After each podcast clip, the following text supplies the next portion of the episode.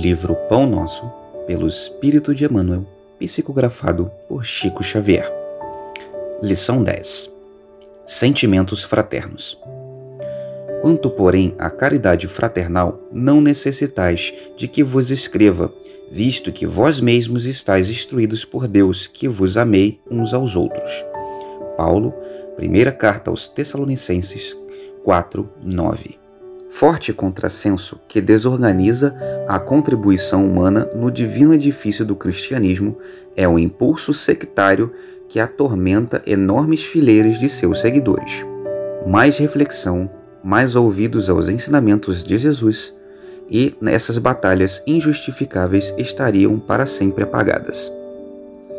Ainda hoje, com as manifestações do plano espiritual na renovação do mundo, a cada momento surgem grupos e personalidades solicitando fórmulas do além para que se integrem no campo da fraternidade pura.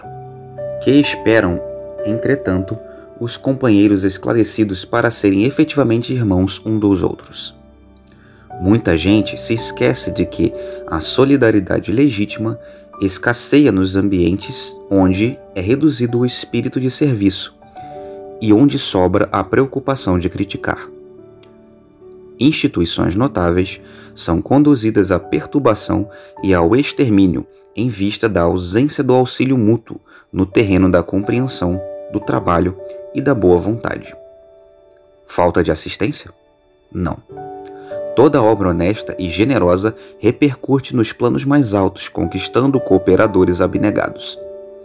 Quando se verifique a invasão da desarmonia nos institutos do bem, que os agentes humanos acusem a si mesmos pela defecção dos compromissos assumidos ou pela indiferença ao ato de servir. E que ninguém peça ao céu determinadas receitas de fraternidade, porque a fórmula sagrada e imutável permanece conosco: amai-vos uns aos outros.